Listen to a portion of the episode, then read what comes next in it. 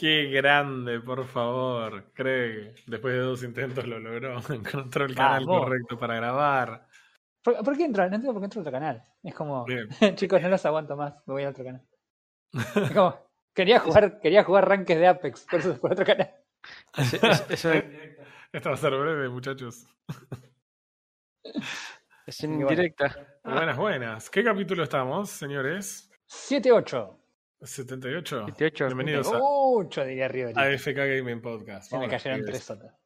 Se- 78, sí. Eh, por lo menos no cantaste un millón de pesos como los niños cantaron. Pero bueno, estuvo, estuvo cerca. Estaba buscando los 78 en la lotería, pero mejor no. no, por si las dudas, no. No, eh, no. Los números, Sí. los números en Argentina son peligrosos. Escúchame, tenemos un montón de cosas, montonísimo de cosas que pasaron en estos últimos días para, para hablar y aprovechamos que estamos grabando el día que hay que grabar. Dos veces seguidas, esto es una locura. La- el nivel de responsabilidad, el No nivel, se de, puede creer. el nivel de, Eh. de adulto que estamos mostrando es eh, impresionante. Olvídate. No, no, no, esto es una, es una locura. Igual Ah, me sí. porque porque eh, yo podría estar acá sentándome diciendo, sacándole mano a todos los programas de, de chusmerío y, y- y hoy va a ser un programa de chusmerío. Porque hay mucho chusmerío ocupado para, para charlar. Hoy somos, hoy somos tres viejas, somos tres viejas gamers. Siempre somos tres viejas gamers. Así que bueno. Bueno, ¿qué anduvieron haciendo gente esta semana? Uy, repito. Yo estoy jugando un juego eh, y después estuve jugando otro juego. Jugué un juego cortito, eh, pero fa- fantástico. Me lo quiero dejar para el final porque así cerramos así bien, Ah, bien dale, arriba. dale. Bueno, bueno, entonces hablo, hablo yo. Empecemos bien mal, Ah. empecemos entonces. Ah, no. Un jueguito así que lo sufrí. Ok, A ver. a ver. Hagan de cuenta que, que es como si fuera un laburo, como los que jugaba antes. Time lo tenía que terminar. Mm, eh, el juego que estoy, estoy jugando, que lleva tiempo, A ver. es The Cycle Frontier, que salió este año, el 8 de junio. The Ok. Cycle. ¿Se llama The Cycle? The Cycle 2. puntos Frontier. The Cycle Suena, Frontier. suena a serie sci-fi de los 80. Más o menos. PvPB. PvP, PvP, B. Ok, PvPB. Es. Digamos que tomó la, la, la idea de Rust. No sé si hay gente que lo conoce. Sí, A sí. esta altura deberían conocerlo. Lo que es Rust. Man, en, e- en este podcast vas a preguntar si conocemos Rust. Me siento insultado. Pero bueno, tom- toma esa idea, ¿no? Eh, en, en un, en un planeta rico de recursos, eh, ¿Eh? empieza, se empieza a armar una sociedad para explotar los recursos. Este, este juego lo vivo de, de lunes a viernes. Pero llega un punto en el que, en el que ocurre un desastre ambiental y, y, eh, empiezan a ocurrir tormentas eléctricas que empiezan a destrozar todo, por lo que se abandona todo lo que hay en el planeta. Bien. Sí. Ahí es donde entras vos. Vos como agente, eh, como agente mercenario, se podría decir, eh, se te encarga o se te dispone bajar al planeta, enfrentarte a las bestias y juntar recursos para las compañías que lo requieren. Sos básicamente Bien. como un delivery sábado a la noche. Algo así. Por ahora hay tres compañías, una científica, una de una civil y Sí. una de minerales. mm, los recursos se, se reparten en esos tres, No hay nada más raro que eso. O sea, hay piedras, hay cosas de bichos y hay materiales para construir. Ok. Esto, para, eh, pregunta, ¿esto se juega en primera persona o en tercera persona? En, juega en primera persona todo esto. Ok. El Rust, no me acuerdo, ¿Rust tenía tercera persona? No. No. Creo que no. Creo que lo jugué- no me acuerdo, hace años que lo jugué. Por las imágenes, Dos digo, yo, lo, yo lo abrí acá en Steam para ver el nombre básicamente, y las imágenes por lo menos parece un shooter. Y me recuerda mucho a un juego que no voy a decir el nombre. Sí, con lo tuyo. Vamos a ver si es para donde yo creo que va el tema. Bueno, sí, ese es el tema. Es el shooter, sí. Si bien toma la- lo que es Rust, es un shooter de armas espaciales, sí, por la temática. eh, con sus herramientas para buscar los minerales, para analizar todo. Sí. Pero tiene un problemita. Acá. Más allá de tener una historia principal y, una- y misiones que vos podés hacer en el planeta, eh, al hacer online PvE, ¿sí? PvP, no, perdón, hacer PvP, eh, obviamente te pueden matar. Sí. Y estamos hablando de, eh, de un shooter de snipers, así que no puedes ni saber de dónde Yo te necesito, yo necesito más información porque ¿Qué? entiendo que sea PvP, Sí. pero no entiendo cuál es el alcance del juego. Por ejemplo, Es un extraction shooter, si entiendo bien, ¿no? O sea, tenés quests que tenés que hacer contra el entorno en la que vos vas tomando cosas y también tenés un algo PvP, digamos. Sí, sí. Tenés dos mapas, en los Sí. cuales se te presentan como normal y difícil. Los mapas son estáticos. No, no he visto que se regeneren recursos, lo cual no, no he llegado tampoco a tener tiempo porque eh, o alguien te persigue, o un bicho te persigue, o tenés el inventario lleno, así que tenés que abandonar el planeta. sí, El tema, uno de los problemas que tiene es que eh, al, al hacer online, vos podés ir solo o con un grupo. sí, Y en el caso de que vayas solo, te puede enfrentar a un grupo de dos o tres personas. sí. Porque quién necesita matchmaking y, y balance, ¿no? O sea, Claro. Ah, este juego es auspiciado por No Apex. tiene, no tiene nada de eso, es cada uno por su cuenta.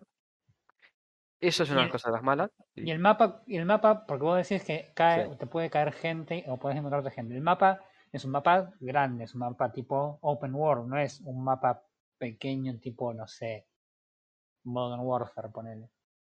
Eh, no, no, no, es bastante, es bastante grande. Te tomaría 10 minutos caminando atravesar el Ok. mapa.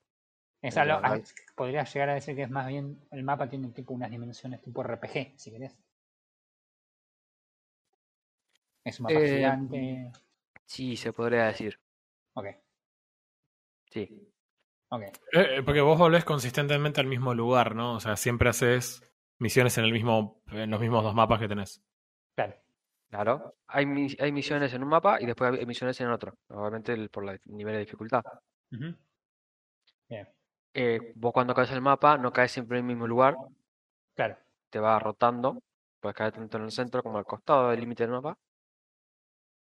Claro, eso va a depender de la misión.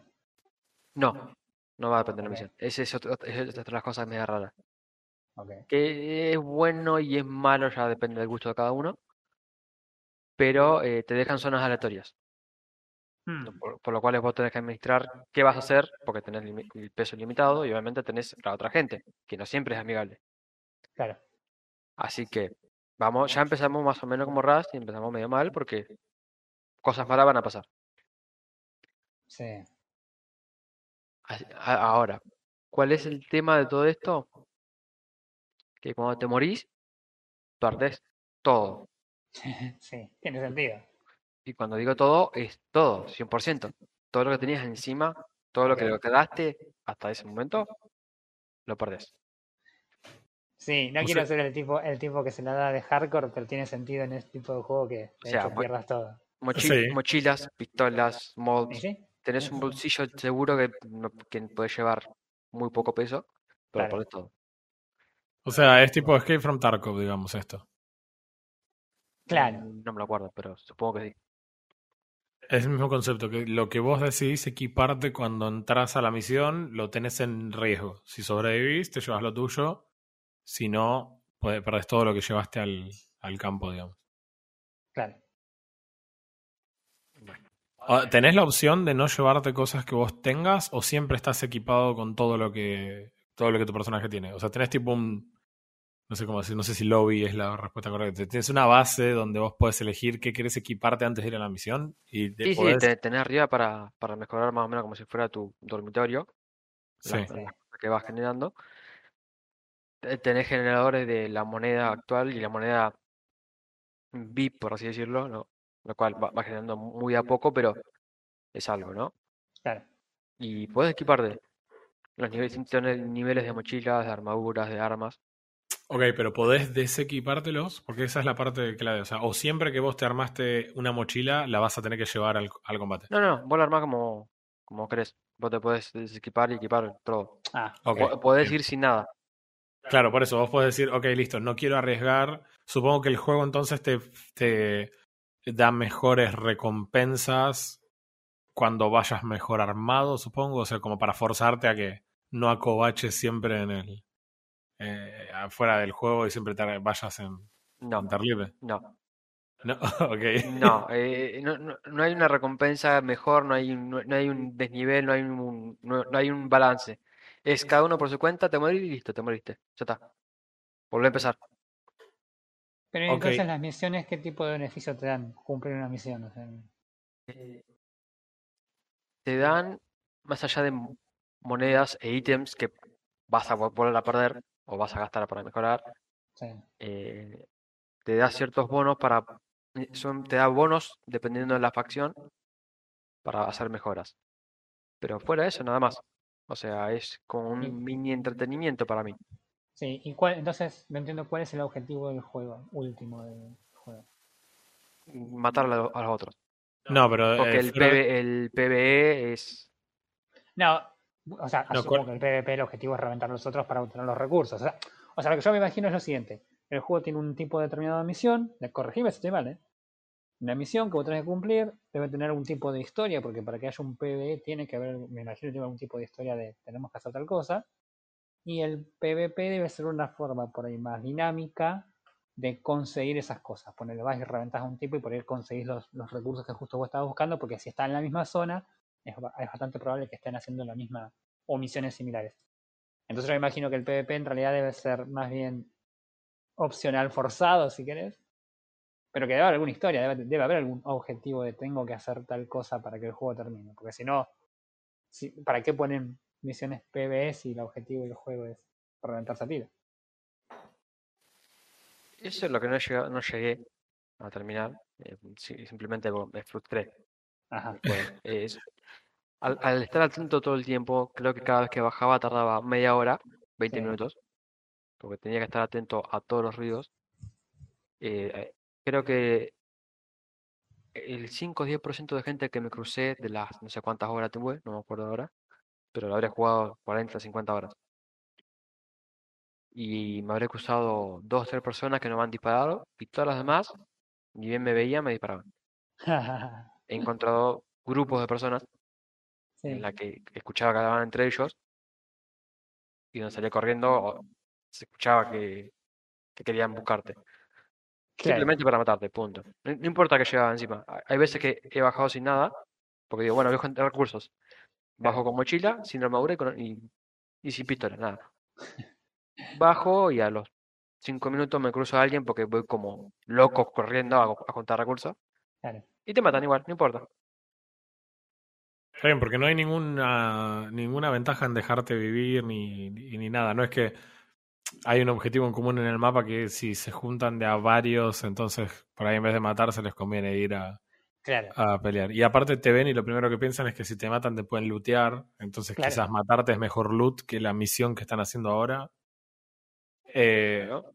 Eh, sumado a que estoy leyendo las reviews y este juego tiene exactamente las mismas reviews que lo que uno esperaría. Cualquier persona con 10 horas o menos ama el juego y todas las personas que tienen 100, 200, 457 horas, no estoy agarrando a nadie en particular, eh, odian el juego profundamente. Y lo que leo en común son dos cosas que veo en todos los reviews. El primero, dicen que no solo perdés las cosas cuando te matan, sino que el, se te crashea la conexión por cualquier razón, o te desconectás o lo que sea, y también morís, y para todo. Claro. Y el juego tiene un montón de problemas de conexión, y no podés reconectarte, y automáticamente perdiste todas las cosas. ¿De cuándo es el review? Porque yo, de esos problemas que me acabas de anunciar, no tuve ninguno. Del 14 de septiembre. También todos los otros reviews, todos los reviews que negativos, todos se quejan de los chiteros. Todo el mundo dice que el juego podría ser un, un juegazo si no- se pudiera controlar a los chiteros. Mira, Eh, un shooter que con hay, chiteros, qué extraño, jamás lo había escuchado. que hay gente chiteando, completamente chiteando, y que no. Y, y todo es consistente, todo el mundo está chiteando, hay muchos videos de gente chiteando y demás. Eh, sumado al tema del balance que dice que, por ejemplo, si vos decidís armarte la armadura más fuerte, igual una escopeta de doble barril te pega un tiro y te morís. No parece muy divertido en un juego en el que perdés el loot, que sea tan insta-kill, porque Claro. Bueno, esa, esa es, es una de las cosas que te, te llega a punto que te frustra. Claro. Porque si vas, a, si vas a penalizar al jugador quitándole todo lo que grindió, por lo menos que sea un combate relativamente largo, cosa de que el tipo tenga incluso la oportunidad de decir no Claro, que quiero no, sea, pelear. que no sea que te hagan la, la gran stealth que te aparecen por la espalda y te explotan de un solo tiro, porque ahí, ahí se vuelve súper injusto. Esto suena muy parecido a un juego que nosotros jugamos el día del release, un free to play similar, con esa idea de que te tiraban en un mapa y vos tenías tus quests individuales y eventualmente se, había, se abría la puerta de una nave y había que llegar a la Ah, nave sí, y ¿cómo se activarla y salir. Scavengers. Eh, Scavenger. Es- tiene, me parece que es ese mismo juego que vos lees la premisa del juego y decís, che, esto puede funcionar. Y después en la práctica es un embole. No, es como que entras y no pasa nada. O, o nos pasaba cosas que nos volvían locos. Era como, ¿por qué, por qué eh, desarrollar tecnología en tu base es en tiempo real? ¿Por qué tengo que esperar tiempo real? Sí. para, para- oh, no, puse esto, va a tardar ocho horas. Ajá. Y entonces, ¿qué hago? Sí, me sí, sí, voy me a, me acuerdo a laburar. Eh, Igual- lo otro que igual se, me se están quejando, perdón, eh, lo, lo último. Lo otro que vi que se quejaron un montón mientras hablaba Frodo, lo encontré acá que se quejaban muchos, es el hecho de que no balancea jugadores solo con jugadores en equipo, el matchmaking. Entonces, si vos Claro. jugás solo, consistentemente vas a jugar contra squads solo. Claro. Y, y no tiene sentido. Si encima insta-kill, no hay forma. Te, te van a matar, son tres chavales contra uno todo el tiempo. Eh, realmente no, no, no, no sé cómo te podés divertir en ese sentido. Bueno, eh, p- por eso eh, le estuve dando una oportunidad porque si bien el juego tiene el PB, el PB es, es llevadero, no, no es malo. Esto de tener armas, bichos y saber manejarte por un mapa para llegar a ese objetivo, no es malo. El tema es que no hay un balance contra el, contra el PvP. Eh, las mejoras de las armas no son muy significantes entre un arma blanca, que es la principal, y un arma verde que te que es el siguiente nivel, eh, capaz que la penetración le aumenta un punto. ¿Y qué tan difícil es mejorar un arma? Bastante difícil porque depende del contexto. Porque las armas, eh, los, los mods los podés fabricar. Hay un fabricador que vos tenés que poner materiales del juego, un poco Eso de la moneda en tu- local. ¿En tu esperar un dormitorio o, en la, o, en- o dentro del mapa? No, no, no, fuera del mapa, en el lobby Ah. para arriba. Ok, Vos podés armarte y prepararte antes de bajar.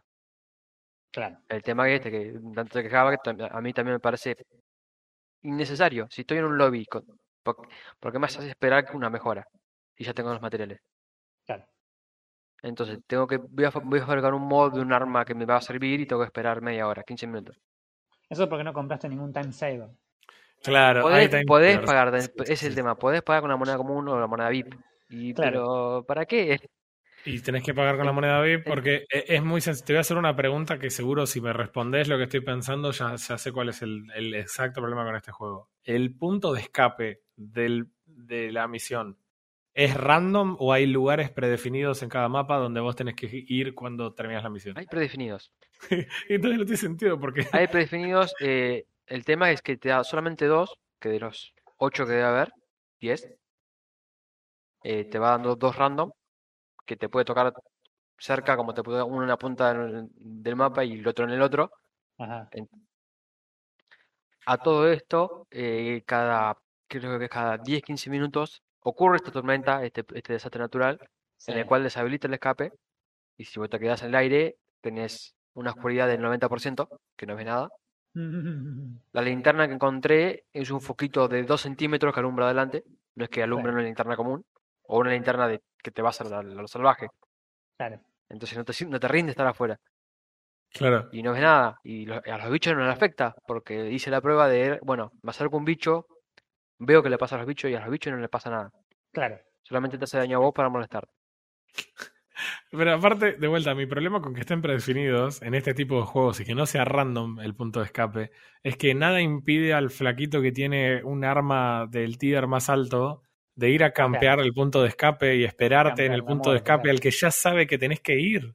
Claro. Y, y si no hay un matchmaking que, que no evalúe los, los niveles de equipamiento de los tipos, el flaco que tiene la mejor arma y está campeando y que sabe que vas a ir corriendo hacia él, te va a matar y te va a lootear ahí en vez de ir a hacer la misión él. O sea, Claro. no, no tiene sentido desde el punto de vista de diseño. Claro. Yo creo que eso Pueden- lo el intentan balancear con el de no poner tanta gente en un mapa. En el mapa, escúchame, cuando vos ah, cumplís tu misión y tenés que escaparte, ¿Los otros jugadores saben por dónde vos tenés que escaparte? No, no saben. Pero el Ah. problema, uno de, de los problemas es que eh, la nave cuando llega, ¿sí? No es que cae de una cae- o cae rápido, Sí. sino que hace ruido al parecer. Hace un pequeño recorrido a dónde tiene que aterrizar. Y si vos te acordás dónde es la zona predefinida, ya sabes a dónde tenés que ir. Claro. Y no solo es que tarda tanto en bajar, tarda en abrir la puerta un poquito y tarda en sacarte. No es que vos subís a la nave y ya te vas. Tenés Claro. que esperar un minuto o 30 segundos a que eh, te identifica adentro, no sé qué hace, y te saque. Sí, sí, sí, en realidad lo que hace es generar un- una ventana en la que te puede caer el Que te puede este matar. que pagó, Claro. que tiene el modo a pleno y te reviente de dos tiros. Una sola vez me pasó que entré en la nave ah. y de la nada salió un tipo y me mató. No tenía nada encima, pero me mató dentro de la nave. Me mató dentro de la nave y perdí todo. Yo estando dentro de la nave, o sea, ¿cómo? cómo? Claro. Sorpresa. Pero tiene, bueno, tiene todos esos problemas. Sinceramente es estrés, es estrés todo el tiempo. Es Claro. un desbalance. eh, ca- capaz que te tuviste, qué sé yo, pasaste una o dos tormentas porque querías hacer todas las misiones de una, te morís y perdés todas las materiales. Y, perdiste las misiones, porque no es que las misiones te, te las toma de una. claro. Tenés que volver a, a in- a usar todo ese tiempo de nuevo, ¿sí? A invertir todo ese tiempo de nuevo para hacer las misiones, PB. No, se me. A mí a- no no me molesta que sea como Rust encontró su balance, ¿no? No me molesta perder todo lo que tengo en la mochila, pero perder mi, mi, mi equipaje en el que invertiste horas, ¿entendés? No, pero no, se, no se distinto. equipara con Rust. Eh, Es Claro. muy, muy, muy, muy similar a Escape from Tarkov, eh, muy por lo que me contaste, y muy similar también a, eh, a lo que hemos dicho antes, a, a Scavengers. Scavengers. Scavengers es exactamente el mismo flow. Nosotros teníamos eh, criaturas del, del mapa para matar y juntar guita, eh, pero también te encontrabas con otros squads a los que tenías que matar y nosotros nos pasaba que estábamos jugando nuestro primer game, jugábamos con gente que tenía armas que nosotros no sabíamos ni que existían en Claro. primer lugar. O sea que ni siquiera es un problema nuevo, es un problema que estos chabones ya saben también. Sí, evidentemente hay un problema ahí de balance que es muy complicado de manejar, porque en definitiva, si vos también, yo lo, por, un por- una décima de segundo lo pongo del lado y es, si yo le hago a un pibe pagarme por un mod, necesito que el pibe sienta que está bien que haya pagado por ese mod, porque si yo al pibe lo pongo a- en, un, en- un nivel, digamos, eh, parejo, si querés, y el pibe no, no es bueno tirando, ponerle por decirte una cosa, y entonces el mod no le sirve, ese pibe no me paga más de nuevo un mod. Entonces si lo pongo al pibe contra uno que bajó solamente con, con mochila eh, y lo revienta de dos tiros, el pibe ese cuando sienta que el mod ya no le sirve va a, ir- va a comprar otro, ¿me entendés? Claro, pero, a- a- pero no solo eso, o sea, pensá que si vos pagás por un arma y después te mandás y te matan, la perdés. Aparte. Y pagaste plata real. Eh, Y, eh, creo, creo que ellos lo intentan atajar con el tema de que vos podés asegurar tu equipo pagando plata, ¿sí? Del juego, Ujú. Para que eh, a los 15-20 minutos lo, lo recuperen. ¿Cuál es el Ah. problema? Eh, si alguien te robó ese equipaje y se escapó con tu equipaje, te dan recuperas. un bono como diciendo, bueno, no encontramos, toma esto. Ah, es como que pagas un, un- alguien que vaya a buscar tu equipo, básicamente. Claro. Hmm. Pero si alguien te lo roba, no, no te lo pueden, no te lo devuelven. No es que te digan, bueno, te doy una copia. perdón, lo perdiste. Tomá, te, te doy la mitad de lo, que- lo que valía. En moneda común, no en moneda VIP. Claro. Eh, per- perdón, per- perdón, perdón. Este es el, es el último clavo en el ataúd de, de Cycle Frontier. Porque, escucha esto: el contenido no es que vos pagás las monedas in-game para comprarte lo que querés. O sea, tenés que No comprar los packs. Tenés que comprar el pack en Steam para esto. Y escúchame, según Steamcito, o sea, esto con los impuestos de Argentina aplicados, todos los DLCs que el juego este tiene salen No. 26.484 pesos con 50. Hey, no me había Tiene literalmente un DLC de 9.765 pesos. Y, No, y- chabón. y ojo, esto es lo que tiene el DLC agregado. Dos armas de un tipo, dos armas del otro, dos armas del otro, dos armas del otro, dos armas del otro, dos cascos, dos escudos, dos mochilas medianas, dos grandes, dos resistentes. skins para el juego. Eh, eh, eh, ¿Qué? Cosas, cosas que perdés. Claro, cosas que perdés, chavo, no, es cualquiera. ¿Qué, qué- qué es, qué es esto? ¿Quién pensó que.? Tiene potencial, tiene potencial. Yo, yo tuve una idea que se lo mandé a los desarrolladores, en el que eh, en el mapa normal no me hagas perder el, el equipo que tengo puesto encima. La mochila, y con todo lo que recogí en el momento, genial, no se pierde lo que es el juego. Pero no me hagas perder el equipo po- porque no quiero, ¿entendés? Porque simplemente cada uno por su cuenta y te pagame. Sí, no, aparte si el Déjame disfrutar del juego. Es decir, no es un juego es entonces. razonable. Después en el mapa difícil, que es que todo el mundo se muera y cada uno por su cuenta, perfecto, hacerlo más difícil. Claro. Pero el jugador normal, el jugador que quiere disfrutar el juego por el PvE y un poquito de PvP, eh, no disfruta. Busca otro Claro. juego. Igual todo- todos los juegos de este género son iguales. La intención de- del, del juego está muy basada en la idea de que puedas perder tu loot. Eh, Bueno, bueno, pero por eso lo digo, a mí no me molesta perder lo que estoy recogiendo, ¿sí? Para hacer las misiones y te- después tener que volver a hacerlo. No me molesta, no me molesta para nada, porque es eh, capaz, el juego está orientado a eso. Pero el hecho de que no, no siento una- un, un desarrollo, el hecho de que perdés lo- las armas, perdés la armadura. La- de vuelta, es más, la, para, la armadura tiene una resistencia que sí, tenés que ir reparando.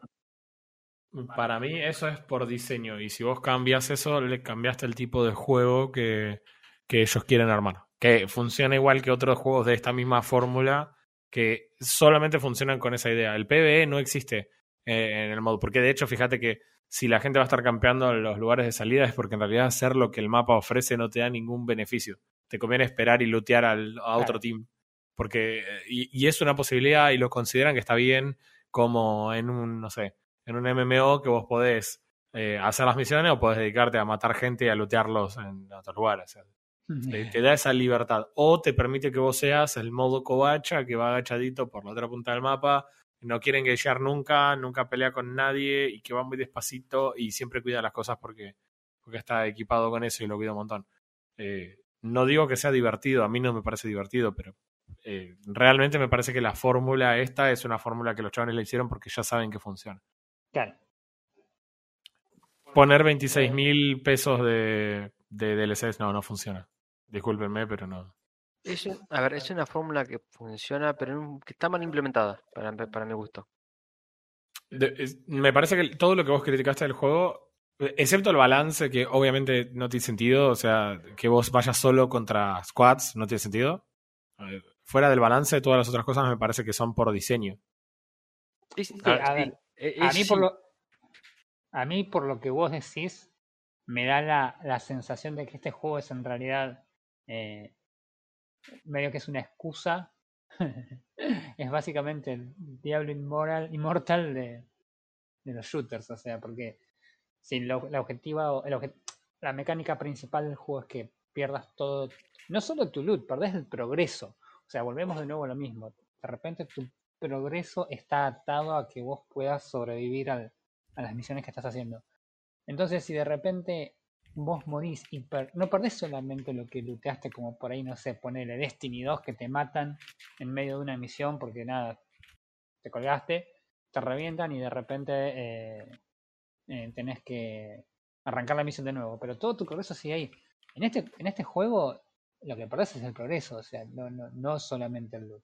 Entonces, hacer deliberadamente que el jugador pierda el progreso y retraerlo no sé cuántos niveles hacia atrás no es un, un error o una falta de criterio, es directamente decisión de diseño y todo lo que va acompañado a que esa, ese, esa pérdida de progreso sea efectiva eh, no es un error, es directamente decisión del, del equipo. No, no, no, no hay forma. Bueno, no hay bueno. forma de disimularlo, me parece. por eso ah, está, eh, eh, está mal implementado. Esa idea de si quiero que sea así, está mal implementado. Es que a eso es lo que yo estoy diciendo. No me parece que esté mal implementado, me parece que está implementado así adrede. Claro.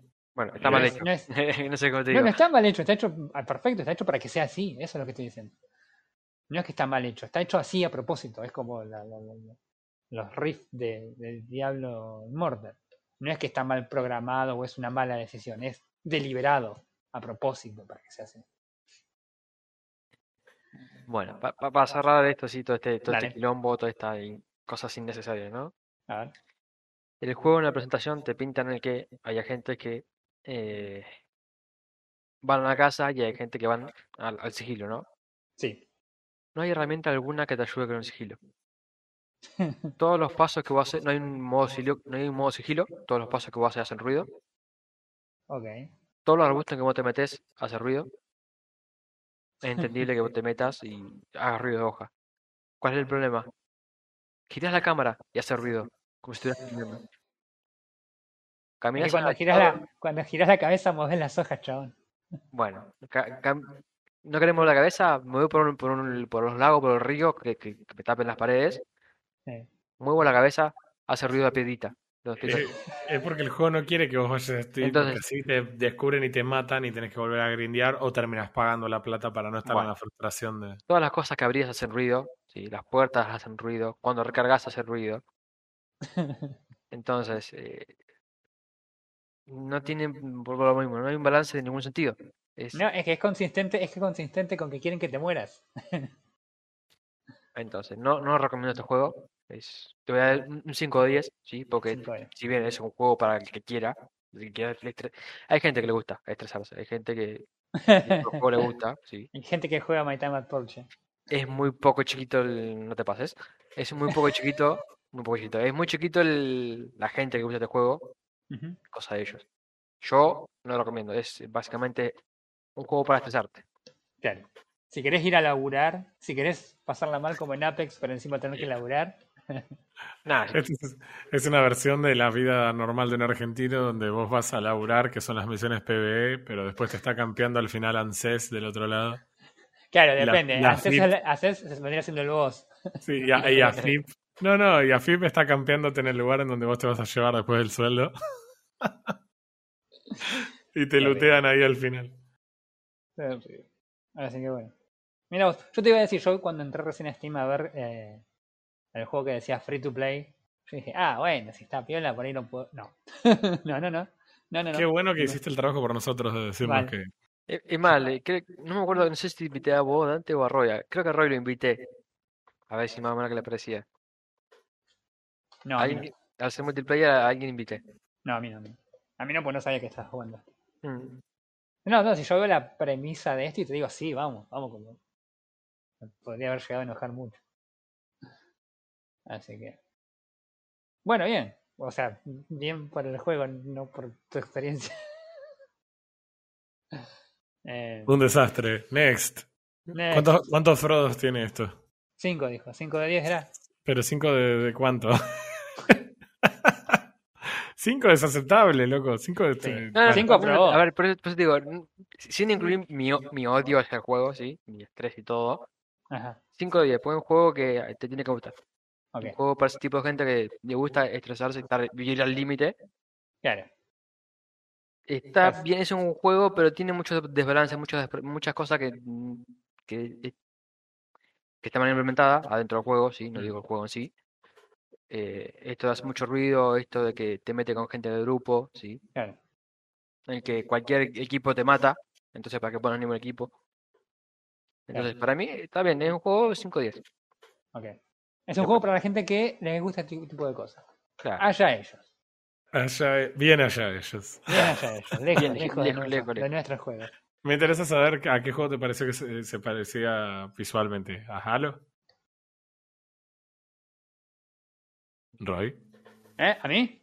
Sí, al principio dijiste vi algunas fotos y este juego se parece a otro, pero no voy a decir nada. Eh, ¿A qué juego me había parecido? Ah, no, a Scavengers. Había hecho, estaba pensando directamente en Scavengers. Ah, uh, pero Scavenger Pensé que ibas no a decir Destiny.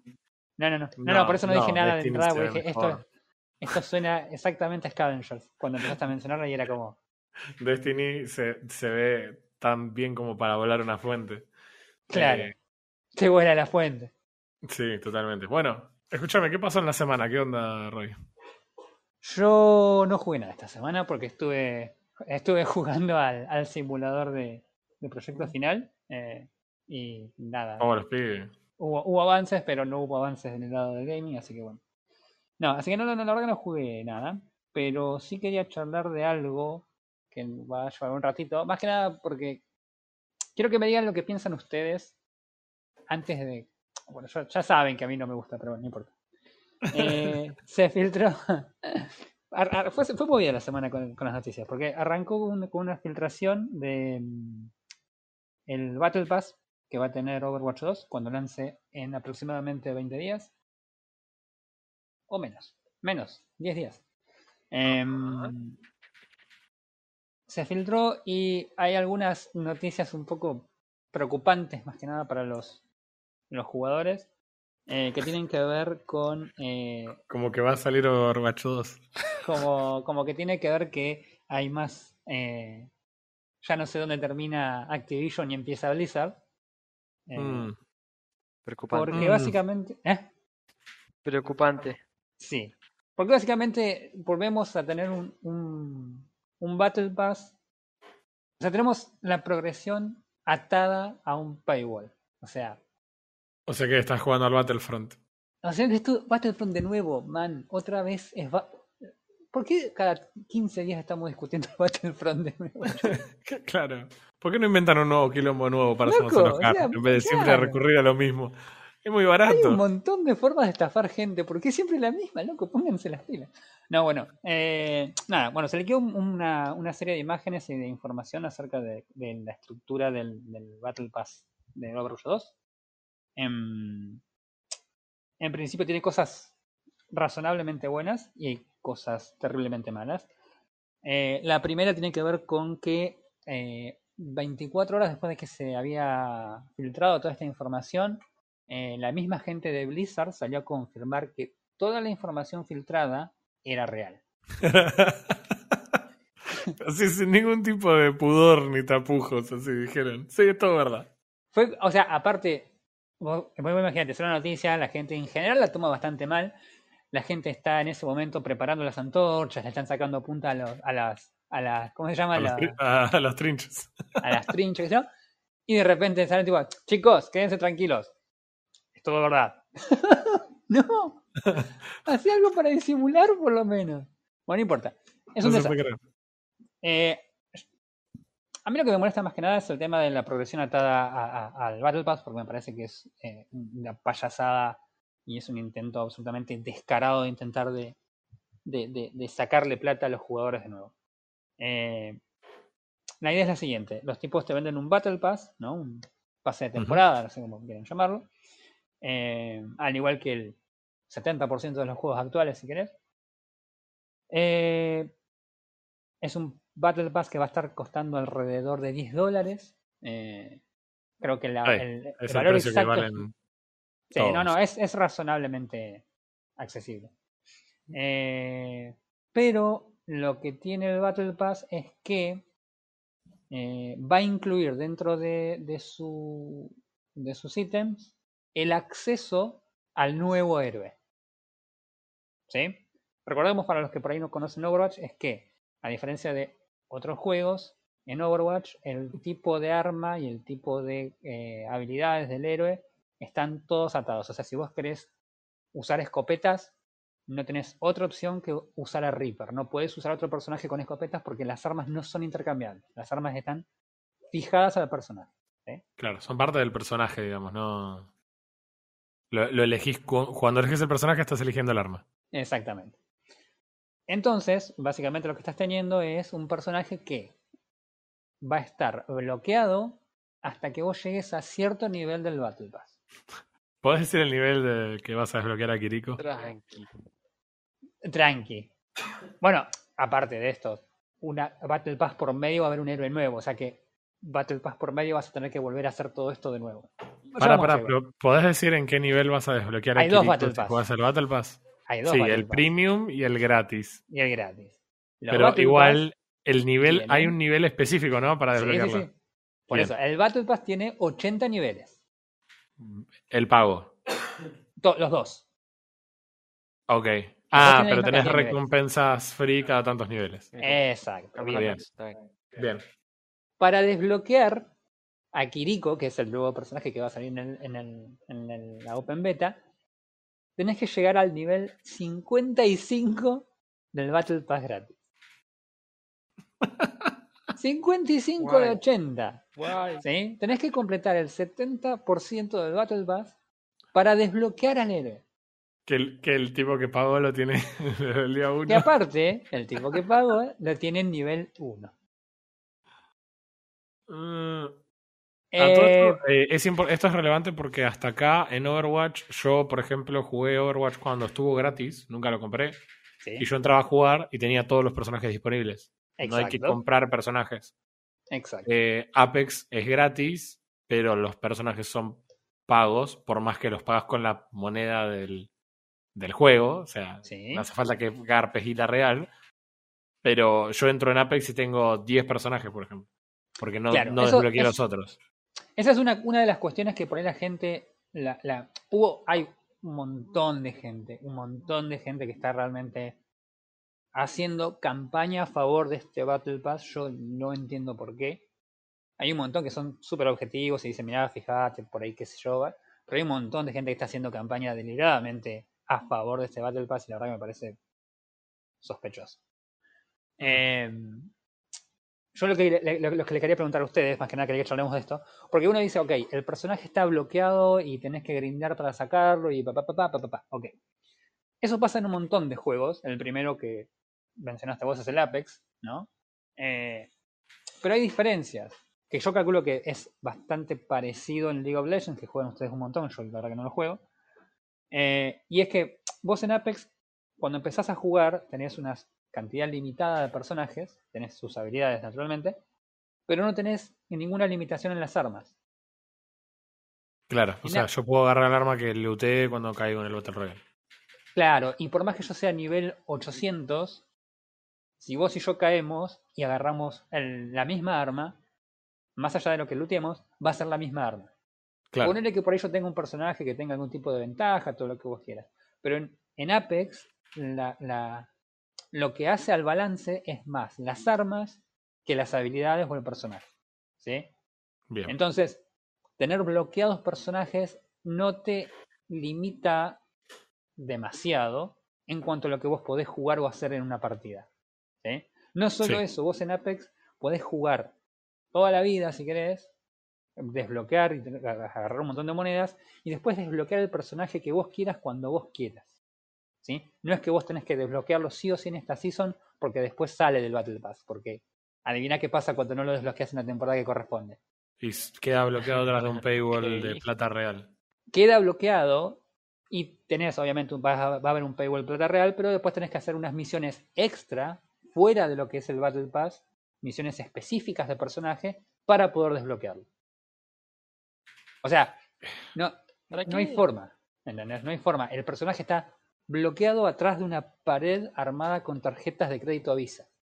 Claro, en, en League of Legends es mucho más impactante, igual que lo que yo siento que es en Overwatch. Eh, porque acá pasa lo mismo, las habilidades del personaje son fijas, todos tenemos Claro. acceso a los mismos ítems, pero los personajes y las habilidades de los personajes son muy significativas. Ma- la mayor parte de los personajes impactan más sus habilidades que los ítems que pueda comprar. claro. Entonces, no tener acceso a un campeón es una ventaja importante. Y también hay otra cosa más, que es que cuando vos vas a bloquear personajes del equipo enemigo, si los enemigos no tienen personajes, vos no los tenés disponibles para bloquear. Y en algún sentido vos podés reducir más el- los campeones elegibles que Claro. si el equipo opuesto tiene todos los personajes. O sea, Claro. nada, el porcentaje de campeones bloqueados es más alto. Eh, en algún momento varios empezaron a criticar eso. Pero bueno, no importa, nos metimos específico en algo que no tiene nada Sí, que ver, sí. pero Bueno, pero, pero sí, sí me parece que es así de impactante eh, porque, de vuelta, las habilidades del personaje son los que lo hacen más útiles. Que Claro. Todos tienen acceso a comprar exactamente los mismos ítems, pero cómo esos ítems impactan, impactan en el personaje depende mucho del personaje que estés, eh, que estés usando. Claro, claro. Sí, sí, sí, Eh, por eso. Hay, hay, hay un, el peso que tiene que tengas o no el personaje hace que lo que vos juegues cambie totalmente. Claro, eh, yo estaba pensando en Apex, por ejemplo, eh, ¿cómo se llama el personaje este que es una india? No me sale el nombre. Eh, Vantage. Eh, no, la que. Ah, la Rampart. las- eh, Rampart. Rampart, ponele que yo pensaba, bueno, pero Rampart necesita, por ejemplo, lootear algo específico para que tenga sentido, pero en realidad, cuando usa todas las otras armas, hace exactamente el mismo daño que cualquier otro personaje. No es que no es que estás forzado a usar un tipo de arma específica. Entonces, definitivamente es más impactante en Overwatch. Y es mucho más impactante porque seguro al principio el, el, personaje nuevo va a estar completamente roto. Aparte. Y vos no tenés una acceso. De las, una de las ventajas es esa, que al ser un personaje nuevo, el 90% de la gente no sabe cómo counterarlo, no sabe cómo manejarlo, ¿entendés? Entonces, pero, ¿sabes cuál es el tema? Acti digo, Blizzard pensó en eso también. Active Blizzard. Ah, Active Blizzard pensó también en eso. Porque los tipos que dijeron, no, lo que pasa, chicos, no se, no se preocupen. El personaje va a estar bloqueado durante el primer tiempo en el competitivo, así que no lo van a poder usar por más que lo tengas desbloqueado para Quickplay. ¿Sí? Entonces los tipos dijeron, ah, ok, entonces la idea es que la, la gente lo pueda, pueda llegar con, eh, gratis a desbloquearlo y poder jugar competitivo junto con la otra gente. ¿Cuánto tiempo dirías que va a estar bloqueado? dos semanas va a estar bloqueado antes de lanzarlo. ¿Y cuánto tiempo tardas en desbloquearlo? Según lo que, lo que dijeron los mismos desarrolladores, eh, los jugadores gratis eh, que sean, eh, ¿cómo era que decían? los más dedicados okay van a tardar algunas semanas en desbloquearlo. Ok, sí. Sí, los creadores de contenido que juegan 12 horas por día. Sí, me imagino. Man, no. O sea, no. No, es, es, todo lo que está mal, chabón. Es todo lo que está mal, eso. Todo lo que está mal. O sea, es, no hay forma. No hay forma de defender eso.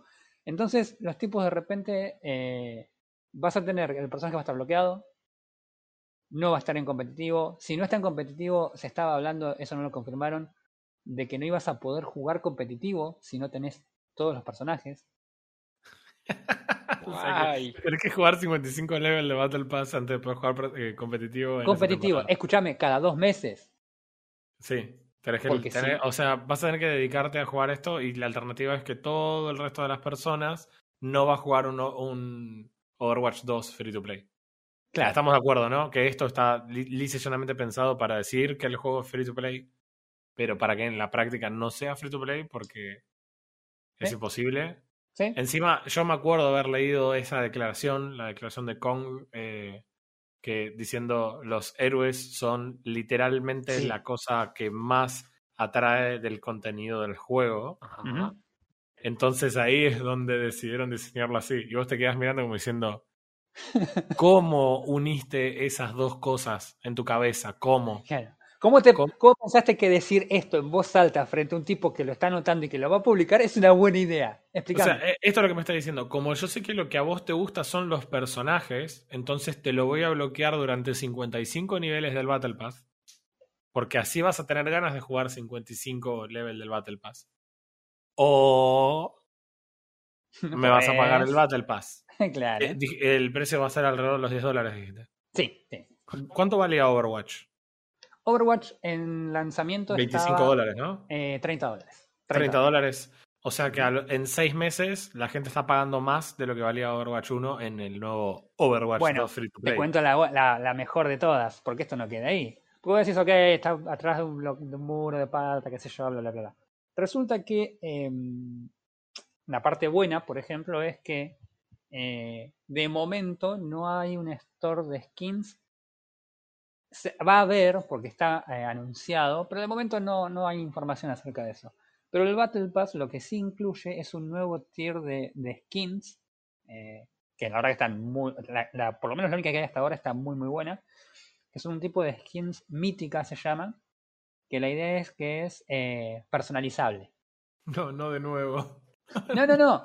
Vos compras el skin, o sea, no lo compras, lo desbloqueas con el Battle Pass. Eh, y ahí, entonces vos podés ir cambiando las partes del skin, del color, qué, qué, parte querés que se vea, qué parte no. La verdad que está, está muy, muy piola en eso. Eh, y es un tipo de skin que, por ejemplo, las skins de Apex, de Prestige, que sacaron hace un tiempo, que salen 150 dólares, son absolutamente horrendas y no tienen ningún tipo de beneficio porque son una skin básicamente común sí, y vale 150 dólares. Y, lo dijiste sin, sin que se te lengüe la traba. No, no, no, porque ya. Me olvidé, no existe. ya estás curado de, curado de espanto. Ya está, ya está, no, olvidate, olvidate. Eh, pero ¿qué pasa? Vos decís, ok, ¿sabes qué voy a hacer? Me voy a comprar un Battle Pass, porque eh, mientras vas haciendo el Battle Pass, te dan moneditas. ¿no? Para que digas, bueno, cuando termine este Battle Pass, me compro el siguiente y lo sigo Sí. jugando, porque obviamente si Apex lo hace, si, si- Sí. si- Claro que sí, Va- campeón. si Fallout 76 lo hace, y ahora están en, Fallout Xbox. 76 te da moneditas para terminar el Battle Pass y comprarte otro, Sí. pero Overwatch 2 no. O sea que sí o sí vos jugás el Battle Pass, termina la temporada y no tenés más Battle Pass. No Exactamente. importa cómo hayas hecho, 10 dólares. 10 dólares. El tema es así, vos tenés misiones para cumplir que te van a ir dando moneditas que se juntan al final de la temporada y podés usarlas para comprar cosas. El Sí. Battle Pass cuesta mil moneditas. ¿Sí? Sí. Vos podés sacar eh, por día, no me acuerdo qué cantidad. Ah, Como era 60, bueno, una cosa así. Te podés sacar, no sé si 20 no. Creo que 30 tampoco. Algo de 40, una cosa así. No, miento, 90. 90 moneditas, una cosa así. O 9 monedas, algo así. Las- la, la cosa es que después de los dos meses que dura la, la, la, la- la temporada, si vos diligentemente, absolutamente, todos los días cumpliste las misiones y sacaste esas moneditas, llegás a juntar 540 moneditas. O sea, Ah, o sea que cada dos Battle Pass que pagas, jugás el tercero gratis. Claro. Mirá No, no, esa misión es una Guay, parte. Eso es guay. aparte del Battle Pass. Con eso, bueno, o sea que vos cada dos meses, podría, cada dos temporadas, podrías saltarte la temporada que te venden un mapa, pone que viene un mapa nuevo, y la temporada que vienen los héroes, podrías comprarte el Battle Pass y tener el héroe al principio. Con él. Pero todo no termina ahí, porque Activision. Resulta que el paquete más pequeño de monedas que podés comprar, ¿cuánto cuesta? 10 dólares. 4,99 dólares. Y adivina cuántas monedas trae. Decís 500 te 460. ganás un premio. Te ganás un premio de que te sobran 40 monedas. Exacto. Esto me suena, esto yo ya lo escuché en otro juego de Activision. Sí, sí, sí, sí, sí. Y no hace no me acuerdo el nombre. de. No, me hace, no, no hace más de. Era algo de demonio. no, Man, o sea, son todas. Dan ganas de llorar. ¿Eh? Dan ganas de llorar, honestamente, pero eh, más, que nada porque este es el tema. Bloquear el competitivo atrás de tener todos los personajes disponibles Mm. eh, es lo que realmente hace que si vos no pagás por el Battle Pass, entonces no puedas jugar competitivo. Porque no, ¿cuánto vas a demorar en, en hacer el 70% del Battle Pass? Claro. Deberías tardar un mes y medio más o menos en sacar el 70% del Battle Pass. Sí. Eh, Entonces, si vos sos un jugador free to play, no podés jugar competitivo. Ponele, ponele que el tiempo que lo tardes en sacar sea relativamente corto. Si los tipos están diciendo que. O sea, voy yo lo pienso de nuevo, me pongo al lado de la empresa. Si yo voy a desbloquear el competitivo a las dos semanas de que lancé el héroe, yo no quiero que el tipo que me pagó pueda jugar al mismo tiempo que el que no está pagando. El que no está pagando va a tardar un mes en sacar el personaje, mínimo. Claro, ¿Entendés? porque así el tipo va a querer. Va a querer pagar, Va a querer agarrar porque ve el, ve el beneficio de pagar. porque te juega dos semanas más competitivo. ¿Entendés? Claro. Sí. Que sabemos que el jugador que juega Overwatch juega competitivo, porque es el juego. Sí. Por eso, Quick eh, Play lo, lo- jugás lo- para pasar el rato, pero el competitivo es el juego. por eso, yo entiendo que con esto lo que están haciendo es forzar a los jugadores a gastar. Bueno, suponiéndote, suponiendo que vos jugás todos los días y que todos los días completes las misiones, que vas a estar pagando 20 dólares cada seis meses. Claro. Bueno, entonces los tipos, entonces la cuenta que hacía, la que hacía el muchacho Stylosa, que es bastante, que es, eh, su canal de YouTube es básicamente, arrancó con Overwatch, eh, hacía la siguiente cuenta. Dice, ok, supongamos que yo juego y cumplo todas las misiones todo el tiempo, todos los días, ¿no? O sea que yo puedo, cada, de 6 Battle Pass que hay en el año, me puedo comprar 3 gratis y puedo comprarme los otros 3 pagando. Bien. 30 dólares por año. Sí, pero es free to play igual, ¿eh? Claro, free to play. Pero sí, pero el el 90% de la gente no va a estar 5 horas al día jugando para completar eso. No tenés 5 horas por día. No, eh, No. eh, no existe. Es, No. Entonces, entonces, entonces, evidentemente, si compras todos los Battle Pass, tenés 60, 60 dólares al año. ¿Me entendés? Ponele que no sean 60, que sean 50, porque, no sé, compraste alguno. Sí, un, un triple A eh, por año. Es un Overwatch. O sea, me- es, es- dos Overwatch me compré, ¿entendés? Sí. Sí, volvamos a la modalidad de pagar el juego. Claro, volvemos a la modalidad de pagar el juego. Y, y ni siquiera eso, porque de última, vos cuando pagabas el juego tenías acceso a todo el juego de una. Los cosméticos son totalmente aparte y no hacen al juego en sí. Pero tenías acceso al juego. Acá no, porque tenés bloqueo competitivo, porque si no tenés, no tenés los héroes. ¿Entendés? Es, es- la verdad que es, es, Es un robo. es un robo, es un robo. Y el hecho que tengan el descaro de salir a golpearse el pecho y decir, sí, man, es así. Es como, ¿qué carajos? ¿Qué carajos, boludo? No, no, no. Yo cuando, lo- cuando leí la nota que, les mandé por, por WhatsApp a ustedes era como, no, chavo, yo- yo- no tienen un, un, un- un publicista estos tipos. No digan nada. No digan nada en esto. Quédense callados. Guys, don't you have 60 dollars? Claro. Ah, así que no, no, la verdad que un bajón. ¿Dónde Lo que está sí, el, Lo que sí el van a hacer. Red Shirt Guy cuando lo necesitamos? claro, ¿dónde está?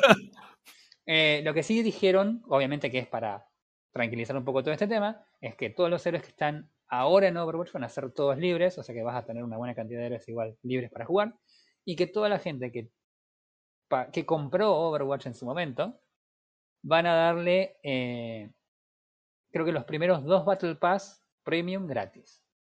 Eh, sí, yo tengo Qué alivio. entendido, por lo que leí de la info que vos habías pasado antes, eh, lo único que está confirmado es que los que tienen Overwatch 1 Sí. van a tener a la Support Ninja disponible desde el comienzo con el primer Battle Pass Premium. Claro, No está confirmado nada respecto del segudo Battle del Pass. segundo, claro.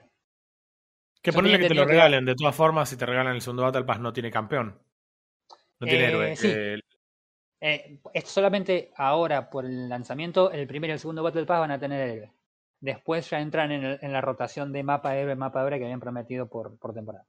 Sí, o sea, mi, mi otra pregunta, y esta es una pregunta al revés, A ver. esta es pregunta para vos, es cuando discutimos respecto de los cambios de Overwatch 2 sobre Overwatch 1, Sí, habíamos llegado a una suerte de conclusión de que Overwatch 2 aportaba mucho más a los jugadores que ya habían jugado Overwatch 1 sí, porque podían sentir las diferencias que lo que le aportaban a un jugador nuevo que conoce Overwatch a través de la beta de Overwatch 2, por ejemplo. claro. Entonces, yo lo que digo es, al tipo que ya viene a jugar Overwatch 1, le regalás el campeón. Y al tipo que viene de Overwatch, al que viene a conocer Overwatch con Overwatch 2, no le permití jugar el juego de manera competitiva hasta que tiene 55 level en el Battle Pass. Y en Sí. sí, en sí, le estás diciendo que tiene que pagar 60 dólares por año para tener lo que antes pagabas 25 30 dólares y obtenías permanente. Claro. Entonces, ¿cómo quieren incorporar gente a, Bat- a- a Overwatch? Eh, Sí. ¿Cómo? Sí, volvemos a lo mismo, es la misma situación. La misma situación de. eh, de que no, no hay este. No hay. eh, o sea, están tratando de volver a captar, me parece, a la gente que ya jugaba y no están realmente apelando a la gente. ¿Y, le- y A lo van a seguir nueva. ordeñando? Es que no tienen otra forma. Si es lo que están haciendo.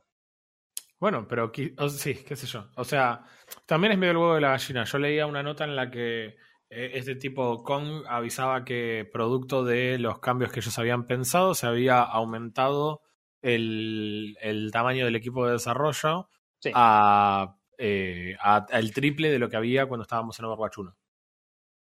Claro. Y entonces eh, su justificación para esconder los campeones atrás del Battle Pass era que triplicar el equipo de desarrollo que crea el nuevo contenido no era gratis. Sí. Era como chocolate por la noticia. Pero Claro. mi pregunta es, ¿como jugadores estamos ganando algo con Overwatch 2 sobre Overwatch 1?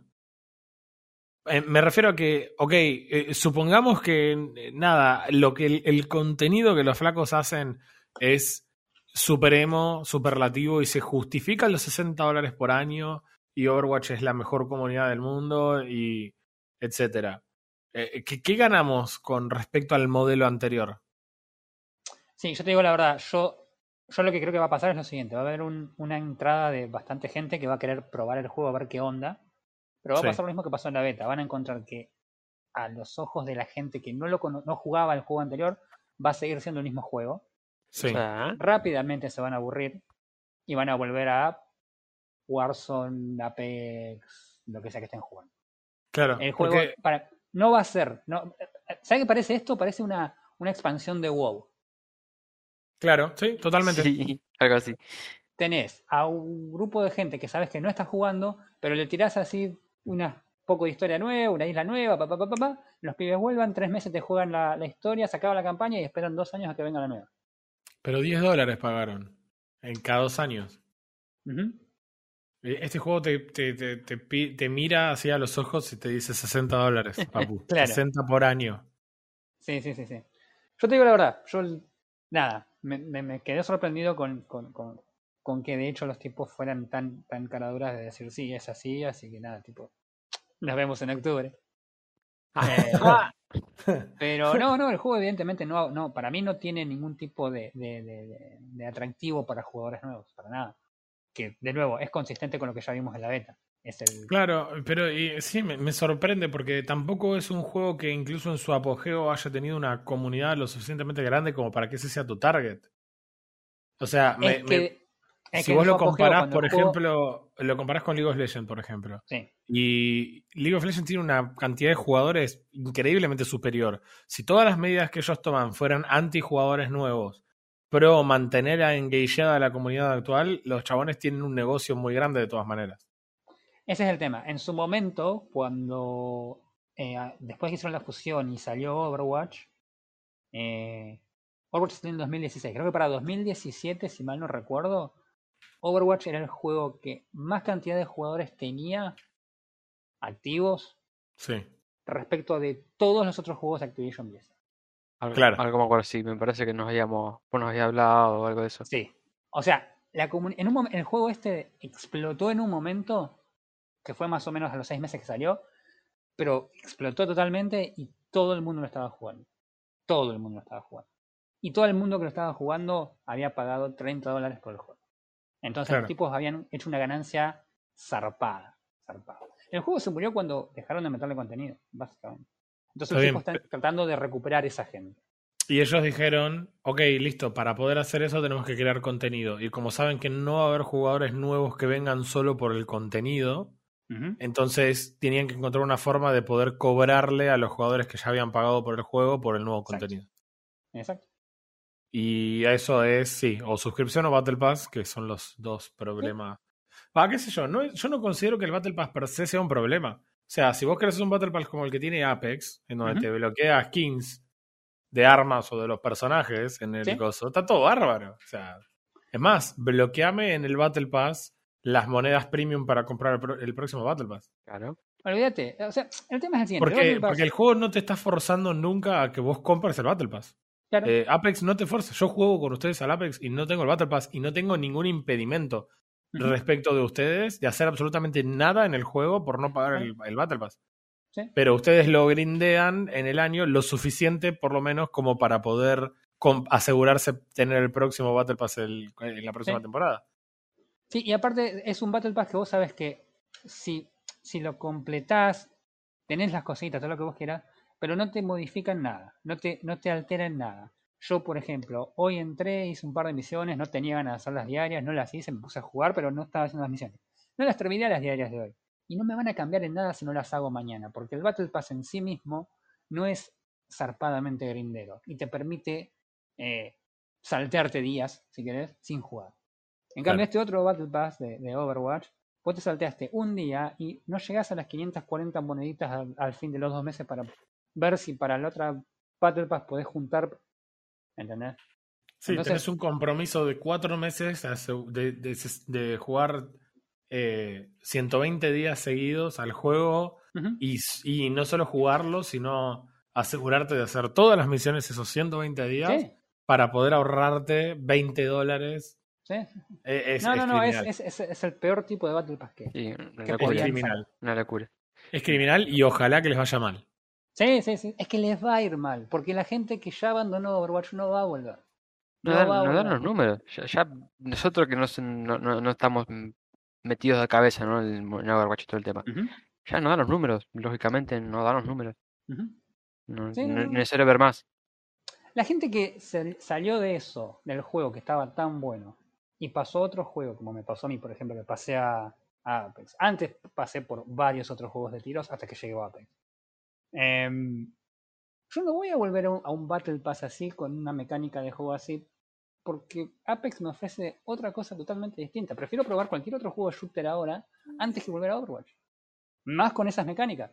Overwatch lo instalé hace una semana para jugar un rato porque quería bajar las moneditas, qué sé yo, de esta semana. Y está re bueno, divertido el juego, pero si me van a cambiar y me van a poner todas esas cosas tan, tan grinderas, no, no voy, a mantener el juego, lo voy a terminar borrando de acá dos meses. Así de sencillo. No, no, no, no es un juego que se, con ese tipo de mecánicas se vaya a mantener.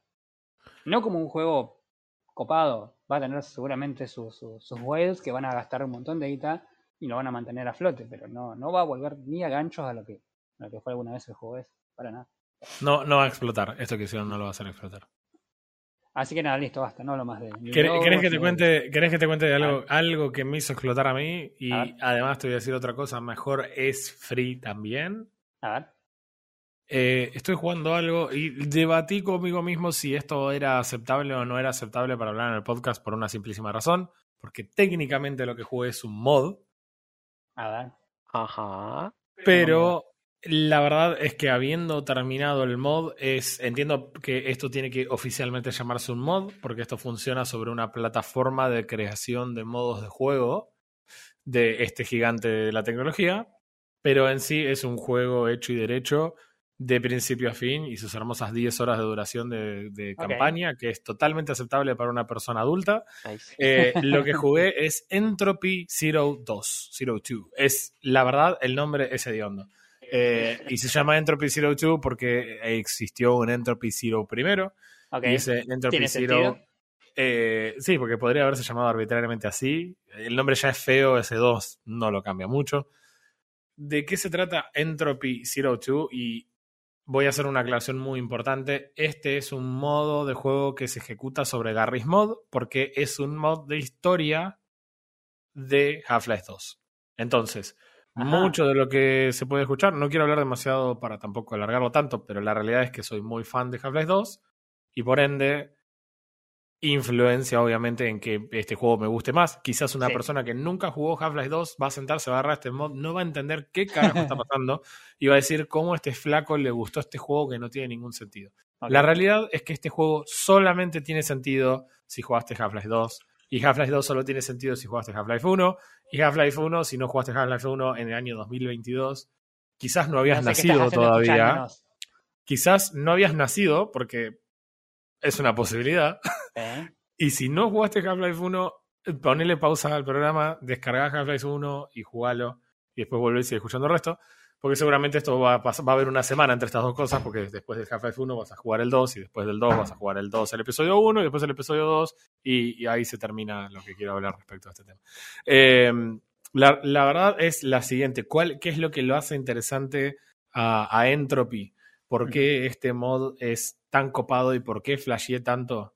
Bueno, la realidad es muy simple y muy sencilla. Podés jugar desde el lado opuesto de la historia. Podés ser un soldado del Combine. Ajá. Y, y la verdad que me pareció un approach bastante interesante porque no es algo que esté explotado dentro del mundo de Half-Life. Todo lo que No. nosotros sabemos de los malos del Combine es lo que nosotros experimentamos desde el lado de Gordon Freeman en la historia, que en muy en resumidas cuentas nos llamaron a nuestro primer día en el laburo, nos hicieron empujar un carrito y hicimos un quilombo bárbaro. Que en resumidas cuentas a- a- a- generamos un portal entre dos dimensiones, los bichos malos de la otra dimensión vinieron acá y se apropiaron de la Tierra. Entonces, eh, durante toda esa historia vos eh, te defendés, escapás y haces una resistencia, o sos parte de una resistencia que está tratando de, de recuperar la Tierra, pero no entendés mucho de los Combine. ¿Qué son los Claro. Combine o quiénes son? O sea, sabes que hay unos extraterrestres que se llaman Arbiter, eh, sabes que Brin, como líder de la, de la comunidad, eh, está eh, transando con estos extraterrestres. Y la verdad es que eso es todo lo que conoces de los Combine. Y tenés, y tenés a tu jefe que cada tanto aparece atrás tuyo y te manda a otro lugar. Claro, bueno, en este caso, eh, como, como vos sos un soldado del Combine, Mm. eh, en realidad eh, conoces un montón de lo que hay de fondo. Y acá ya no sabemos si esto es lore o no es lore. Lo que Eso te iba a preguntar. eh, no hay una forma de definir el lore porque no existe un lore de Half-Life fuera de los juegos. Bien. ¿Ok? O sea, Ha- Half-Life es lo que vimos todos en los juegos. Así que Y esto, Esto esto, es- no tiene ningún tipo de basado en las filtraciones de fulano. no, no está basado en eso. Supongamos por un segundo que la historia es completamente inventada por el chabón y que este personaje en realidad no existe. No es relevante porque en sí nunca te vas a encontrar con Gordon Freeman en esta historia y lo vas a atacar. Ok. Sí vas a pelear con la resistencia, pero no, lo que vos haces pasa en parte antes de los sucesos de Gordon Freeman. Recordemos que Gordon Freeman estaba en animación suspendida eh, antes de que el comienzo del juego y no sabemos exactamente cuánto tiempo pasó entre los hechos de Half-Life 1 y el 2. Claro. Y entonces vos, eh, el, el- tu personaje que eh, estás referido, te se refieren a vos con un número, porque sos un soldado del Combine, eh, Claro.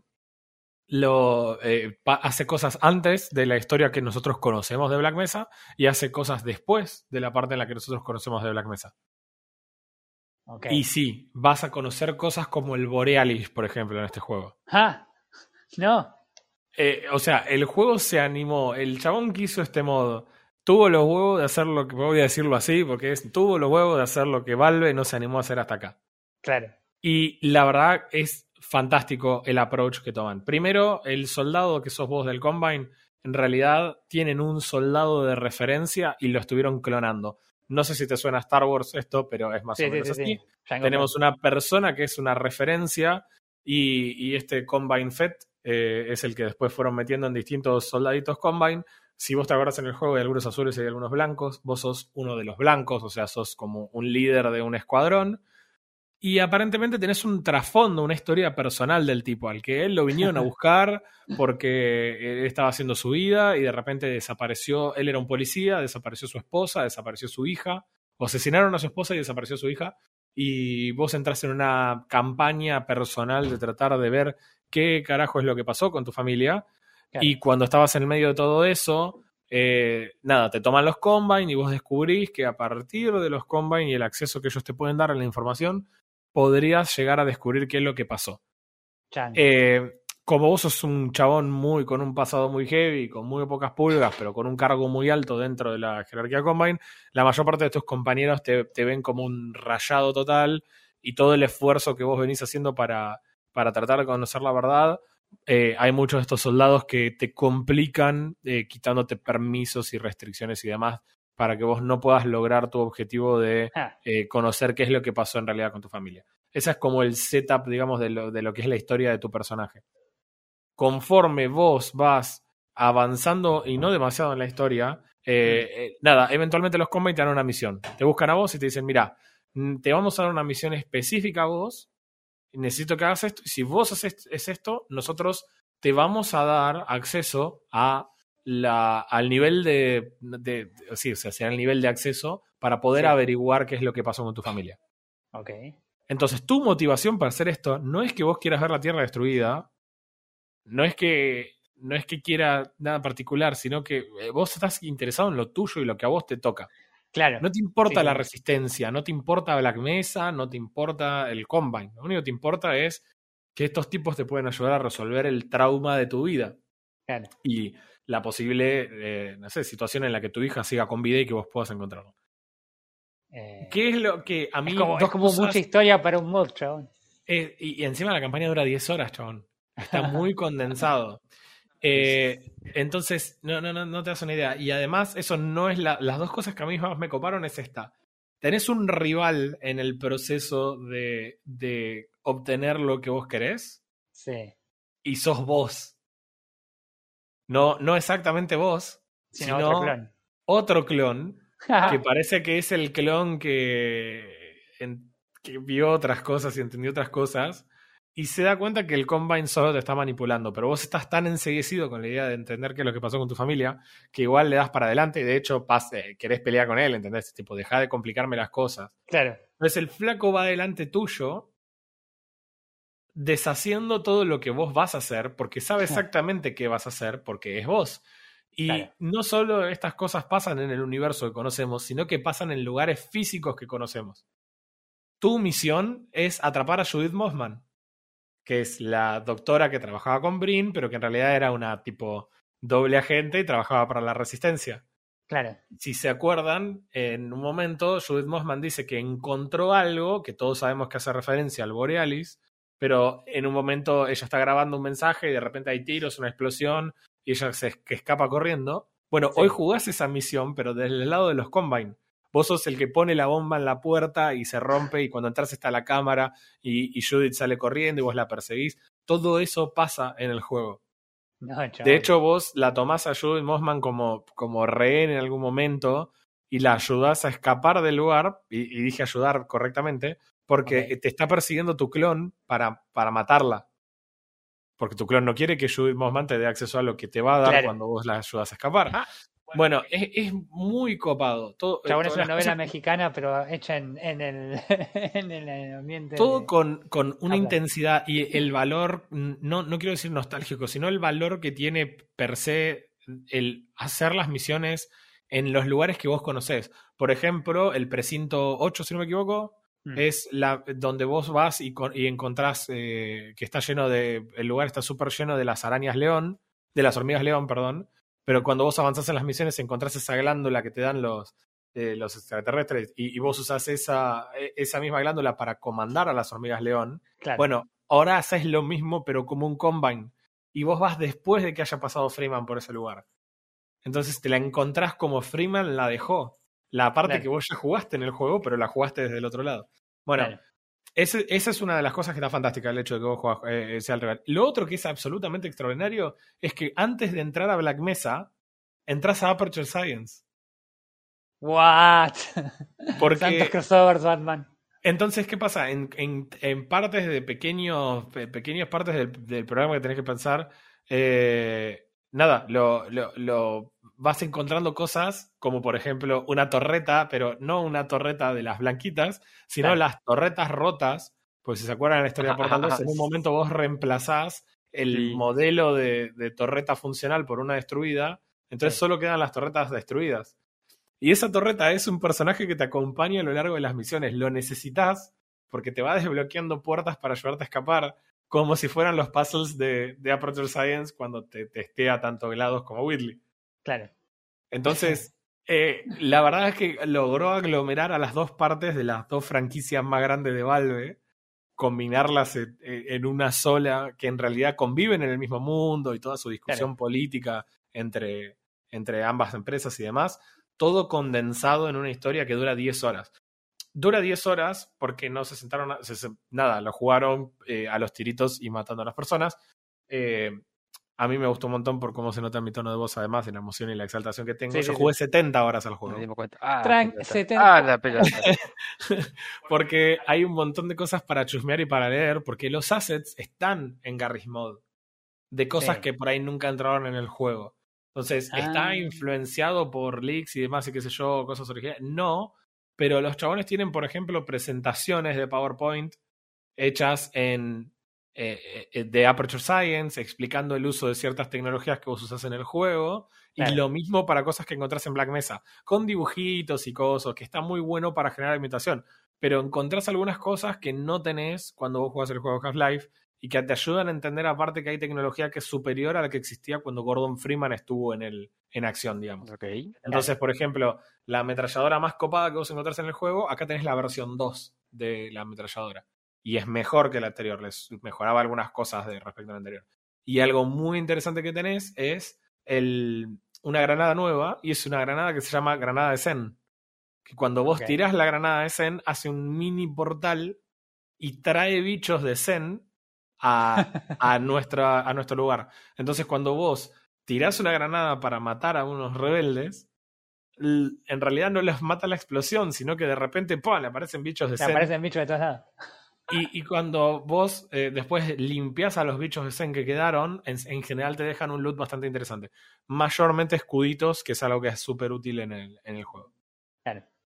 Eh, otra cosa Te- que te está buena. pregunta. ¿Este, Sí, este sí. juego tiene un tipo de voz de voice acting? Todo tiene voice acting. Tu personaje y el otro clon tienen voice acting. Y todos los otros personajes tienen voice acting. Y She-Man también está en el juego. Qué raro. Y tiene voice acting. Acá escalamos, a ver, a ver. Y, y- y tiene voice acting también. La torretita que te acompaña también tiene voice acting Claro. y es buenísimo. Y tiene una personalidad muy divertida, la torreta. No es ese NPC odioso que, que te acompaña todo el tiempo y que odias cada segundo del diálogo. O sea, hola failsafe. Hay, hay, Claro. hay robots divertidos. Esta torreta es muy divertida en los diálogos que tiene con vos, porque vos al principio sos un mal llevado de cuarta, con tu idea de que sos el tipo con el trasfondo terrible y qué sé yo. Sí. Pero por otro lado, también, eh, nada, en algún sentido te das cuenta que la torreta te hace preguntas copadas, además de que tu torreta conoció a tu clon antes de que vos vengas. Entonces, también querés un poco de info de, del, de, de respecto de qué es lo que quiere hacer, o de qué es lo que sabe, de lo que el chabón le dijo. Claro. Eh, está muy bueno, muy, muy bueno. Es recontra recomendable, dura solo 10 horas. Si ¿Quién jugaste Half-Life esto? 2, esto lo hizo un chabón que se llama Breadman. Estamos Es hablando el- de un chabón. Eh, en realidad son dos tipos, pero eh, creo que Breadman hizo todo lo que es el juego y, y hizo la mitad de las voces y otro flaco hizo la otra mitad de las voces. Ajá. Eh, están todos los créditos ahí al final, pero los nombres son esos dos repartidos en distintas cosas. Eh, la verdad que es un laburo monstruoso de un tipo que ya había hecho un mod anteriormente también en esta misma onda, Ajá. pero que no tenía estas dimensiones claramente o este alcance. Hay cosas re flasheras que te hacen acordar a momentos muy copados de Half-Life 2. No, no en el sentido que sean cosas que ya viviste, pero sí juegan con efectos tipo mentales con tu personaje de formas similares a las que vos experimentás jugando tanto el Half-Life 1 con el- como el 2. La verdad es extraordinario. Los reviews de este juego son increíbles. Son increíbles.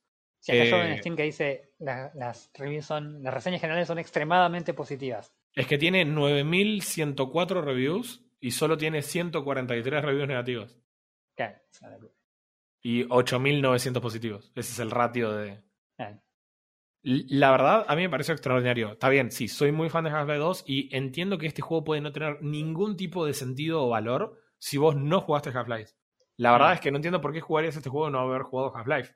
O sea, o evidentemente no te atrae este tipo de juego, con lo cual este tampoco te va a atraer. O mínimamente jugaste Half-Life 2. Puede que igual hayas jugado Half-Life 2 y no te haya gustado. Sí. Eh, eh, supongo. Eh, Es un juego muy aceptado en general, pero me parece que no es un juego que valga la pena jugar si no jugaste los originales. Claro. Porque muchos lugares no tienen que explicarte nada. El juego no te explica mucho. Porque se supone que vos ya sabés lo que está pasando. Sí, fue- viene a funcionar por ahí como las, las precuelas de Star Wars, donde no es que querés ver la película por la película, sino más bien querés ver a dónde va lo que ya conoces. Exactamente, cómo resuelven el problema que vos ya sabés que tienen que resolver porque Claro. la peli tiene que ir ahí. Entonces, eh, acá es, es lo mismo. Está bueno que si bien pasa en el mundo, tu misión no tiene ningún tipo de relación con Gordon Freeman. Claro. No tiene nada que ver, sí con la resistencia, pero no con Gordon Freeman. Eh, porque el- eh, la verdad es porque para que el juego tenga un sentido dentro del mundo que ya existe, no pueden dar por sentado cosas que el juego original no explica. Entonces, Claro. lo que pasa, pa- lo que para vos pasa es totalmente en paralelo. Eh, el juego es incluso complicado en algunas partes. Eh, hay, tiroteos que cuando lo juegas en la dificultad más alta es difícil. Tienen, es, eh, sí se nota, por ejemplo, que esto es un juego diseñado por una persona y no por un estudio. Por ejemplo, en esas situaciones. Hay tiroteos que son muy complejos, excepto que vos te pares en un lugar específico. No te digo que lo puedes chisear. Pero sí que el juego tiene, no sé, apretás un botón para que se abra una puerta y en ese momento los rebeldes te, te tratan de atacar y, y justo estás en un lugar que tiene ventanas para todos lados, entonces te atacan de todos lados. Pero si vos te reposicionás en otro lugar, el tiroteo es mucho más sencillo. Claro. Siguen siendo la misma cantidad de tipos, siguen pudiendo dañarte y todo, pero es bastante más sencillo. Y como Claro. frutilla del postre, como vos sos un líder de squad, en el juego vos podés manejar a los otros combines. Con dos funcionalidades y con un límite de hasta cuatro soldados de combine, vos Ajá. podés decirles que te sigan o podés decirles que vayan a un punto. Nice. Ok. Y el que vayan a un punto es bastante inteligente. Si vos le decís que vayan a un punto y tienen que hackear una puerta, le hackean. Y si vos le decís que vayan a un punto y se cruzan con rebeldes, no es que siguen caminando y se paran ahí como imbéciles, sino que le decís que vayan a ese lugar y donde se encuentran un flaco, le dan rosca. Y cuando pelean con vos se esconden bastante inteligentemente, usan granadas cuando las tienen que usar. Sí, igual convengamos que no la, son una carga. la, la inteligencia artificial de, de los, de los bots de, de Half-Life siempre fueron. Por eso, eh, tenés esa fuerte. ventaja, esa, eh, esa ventaja fundamental. El tipo solo tenía que hacer la historia, todo Claro. el resto ya estaba. Lo único que hay es un modelo de una MP5 que no tenés cuando juegas Half-Life. Eh, acá tenés una MP5 y tenés el, el- la mejora de la ametralladora que se ve exactamente igual que la otra, pero con una línea roja en vez de una línea azul. Y tenés la granada de Zen, que eso sí es claramente lo, Es nuevo, lo nuevo que hay. Después, muchos lugares y muchas cosas que vos jugaste desde el otro bando, ahora las jugás. Y creo que esa distancia que hay entre el juego y que la juegues ahora también le, le- le da otro valor. Porque te acordás, pero no te acordás específicamente. Pero vos sabés que estuviste en ese lugar.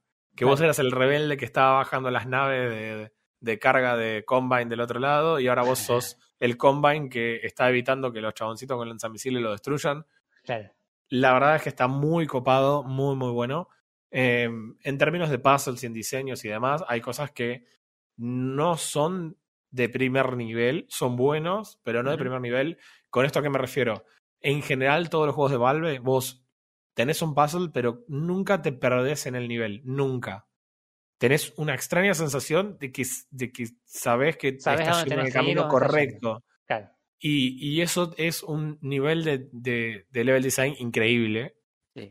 Y, y incluso los chabones dejan los comentarios en el juego, puedes jugar con la versión de los comentarios de los desarrolladores y te explican mucho de ese razonamiento. Acá no estamos a ese nivel. Están buenos, pero yo me he sentido perdido en algunos mapas. Claro. eh, no saber cómo recorrerlos de la forma correcta y, y puede llegar a ser un poco frustrante. Eh, recién mañana va a ser que se- un mes desde que salió este juego, salió el 20 de agosto. Bien. Y la verdad que le he metido todas las horas que pude porque me gustó un montón. Lo jugué un par de veces porque hay una sola cosa que, que al principio me da un poco de bronca, que es que para poder comple- completar uno de los achievements necesitas eh, hackear un tipo de puertas que no son para avanzar en el nivel, sino que son secundarias para por, por conseguir un poco de loot y por el achievement, justamente pero por una cuestión de cómo sea la secuencia de carga de mapa y demás, mi torreta compañero la dejé atrás y bajé y crucé por un lugar que me cargó el nuevo mapa y me despawneó la, la torreta. Entonces no pude completar el achievement, entonces tuve que volver también a jugarlo para poder hacerlo. Pero esto es no porque el juego vaya a cambiar en nada, simplemente porque me gustó y no tuve problema con jugarlo otra vez y era mi excusa de- de, maña, sí. Era la excusa perfecta para volver a jugar un juego que tenía ganas de volver a jugar. Oh, sí. no, un achievement. Oh, bueno. tiene tiene eh, tiene una parte no, no quiero spoilear el final porque si bien conté mucho de la historia es porque en realidad gran parte de la historia es una historia conocida. Eh, el, el final es bastante interesante también no solo porque sea al lado del Borealis sino porque eh, está bastante buena la misión y, y es algo bastante loco como sea, yo lo recomiendo, esto es gratis, o sea, no perdés absolutamente nada, Sí. van a ser 10 horas muy bien invertidas si, si así decidieras hacerlo. Eh. La verdad que está muy copado. Agrega un par de cosas que están buenas respecto de, del Half-Life, que es que la, la munición de tu pistola inicial se recarga. Tenés 50 balas, dispara burst, y cuando no la estás usando, en realidad no burst, dispara tipo una escopeta, así dispara múltiples balas Ajá. y cuando vos dejas de usarla se empieza a recargar. Lo otro que agregan dorado. es. Sí. Y agrega eh, la opción para patear cosas. Patear cosas puede ser patear a los enemigos, patear los barriles, las cajas y eso. Eh, nada, está bueno, es práctico para no tener que estar switchando la barreta, que entiendo que switchabas a la barreta porque era la firma de Gordon Freeman, claro. pero está bueno la idea de que no gastes munición en romper cajitas. Eh, puedes patearlas. Puedes patearle las armas de las manos a los enemigos, por ejemplo. eh, y quedan desarmados. Ba- Bastante También- único. También hay enemigos que se rinden porque los Combine siguen siendo un ejército. Entonces, cuando se rinden, no los podés matar a los tipos. Tenés que arrestar o someterlos, digamos, en algún sentido. Eh, eh, la verdad, está muy bueno. Eh, me sorprende que esto sea gratis, me sorprende que esto sea el laburo de una persona. La verdad, extraordinario, lo recontra recomiendo. Eh, voy a cerrar y voy a ir a jugar más de esto. No. No, no voy a jugarlo más, pero creo que ahora oficialmente puedo desinstalarlo.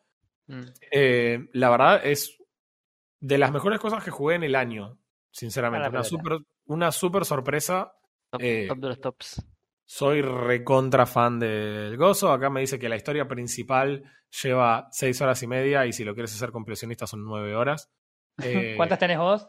70, 70. dijo. Eh, Le gustó un 70 horas, poquitín, me parece. 70 horas clavadas eh, en el juego. Eh, también es cierto que cuando lo juegas en la dificultad más alta eh, te morís bastante más, entonces Claro. volvés a rejugar cosas y todo ese tiempo el juego te lo sigue sumando. No es que te dice, ah, te moriste, vuelvo al tiempo que tenías en el último save. Está bien. Esto es un mod para. Para, en realidad es para Garry's Mod esto. Agarrismo. Ok, me Ah. Piola. ¿Cómo llegaste a este? Leí una nota de PC Gamer en donde lo recomendaban, leí lo- el primer párrafo de qué se trataba y dije, listo, no, lo voy a probar Venga. para que no me spoilee nada. Está bien. Está bien. Sí, sí, porque es un mod que yo la verdad que no sabía que ni siquiera que existía.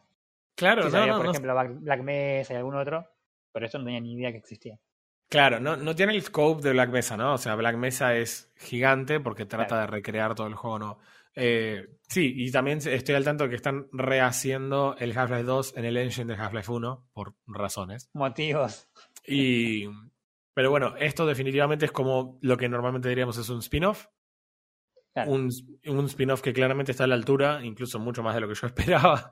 definitivamente más de lo que esperaba. Así que recontra recomendado. 100% recomendado. Muy piola. 100%, es free. Es lunes, volvés a tu casa al laburo de la Facu y te, te enchufás a, a jugar Entropy Zero Ah. 2. Muy piola. Muy piola. Em, no sé. ¿Qué, qué puntaje le das? ¿Le puedes dar puntaje a un mod? O... qué sé yo, yo lo, lo considero un juego. O sea, esto hay que decir que es un mod porque simplemente no, es, no tiene nada standalone esto. Es, eh, está basado en assets que ya existen, de un juego que ya existe, está subido sobre otro cosa que usualmente se usa para crear eh, crear mods de, de juego diferentes, se juega Prop Hunt y demás.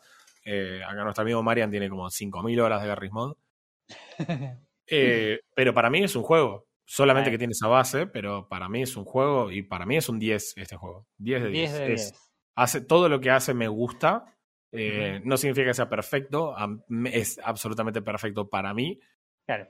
El factor sorpresa de entrar a jugar un modcito de Half-Life 2 y que termine siendo un juego completo, la verdad que es también alucinante. Impagable. Eh, m- incluso podría volver a jugarlo eventualmente, no te digo que mañana, pero por ahí dentro de un par de años lo volvés a jugar porque la verdad que está muy copado, muy, muy, muy bueno. Muy piola. Muy piola. Like. La verdad que muy piola saber que por lo menos la gente se entretiene haciendo estas cosas sabiendo que jamás saldrá Half-Life 3. Es que está bien, no, no, no, no Ah, va a salir, bien. pero por lo menos podés jugar a este, este a este mod. Bien. Eh, así que bueno, no sé, algo más que quieran comentar, algo más que quieran agregar, algo más que quieran... Sí, yo lo único que quiero agregar cortito y ya nos vamos a dormir. Ah. eh, es que no importa qué tan complicado estés esta semana, no vas a estar tan complicado como Rockstar. Que Ah. se desayunaron, se desayunaron ayer que, que un tipo les había hackeado. No, no info, no un leak de información No, no, no. de Half-Life 6. De, perdón, de Half-Life 6. no. Pará, Val, pará un de poco. GTA 6, sino que directamente le sacaron código fuente del juego. de Código GTA fuente, 6. videos de, de builds alfa funcionando, con consola dando información. O sea. Es, es una locura. Hay un montón de info. Tenemos información sobre el personaje femenino, sobre los vehículos, sobre lugares donde Sí. se va a desarrollar la historia. Es una locura. sí, una locura. muy, muy grande. No solo Eh, eso, sino que el tipo les dijo, muchachos de Rockstar, cualquiera que me escriba a este mail, desde un mail con dominio de Rockstar, estoy dispuesto a charlar. Solo les quiero adelantar que no acepto nada de menos de cinco dígitos. Eso es lo que dijo el hacker que, o sea, que el tipo dos que días antes para, había hackeado. El flaco dijo que tiene más, no, no dio información sobre cómo se obtuvo ese, ese leak. Claro. Eh, y estamos hablando de la misma persona que dos días antes había hackeado Uber. Tranqui. Puede, puede dominar el mundo. Mal. No sé si va a dominar el mundo, pero que le vas a una moneda a Rockstar, olvídate. Sí, o sea, lo que dijo es esto, dijo que momentáneamente el juego no está a la venta, pero que tampoco está dispuesto a negociar y que lo- le pedía a Rockstar por lo menos cinco dígitos para decirles cómo parchear la seguridad y, y demás. Claro. Qué locura, chabón. Yo sabía que había videos y demás, pero no, no estaba tan tanto de que cuánto era de terrible el... No, es una bestialidad. Qué quilombo. Bueno, Así igual que con podría, esta noticia de último momento los dejamos. podría ser peor, podrías... Igual asumo capaz que Rockstar dice, bueno, no hago más GTA y me pongo a hacer heladeras, como va a hacer EVGA, que ahora que no va a hacer más placas de video de ¿Quién Nvidia. no hace más placa con envidia? Sí, no sabemos qué es lo que va a hacer ahora. Imagínate, imagínate tenés una empresa que el nombre es básicamente placa de video y de repente no hace más placa de videos. Es muy extraño. Esta semana fue muy complicada con las noticias. Ah, Así sí. que basta, me voy a jugar juego. Claro, Eso claro. sí tengo una Seguimos placa de próxima. necesito Todo raro. comprar. Así que Listo, bueno, chicos. Hasta nos que vemos llegamos, entonces en dos semanas. nos vemos en 15. Mm, Nos vemos. chao, chao.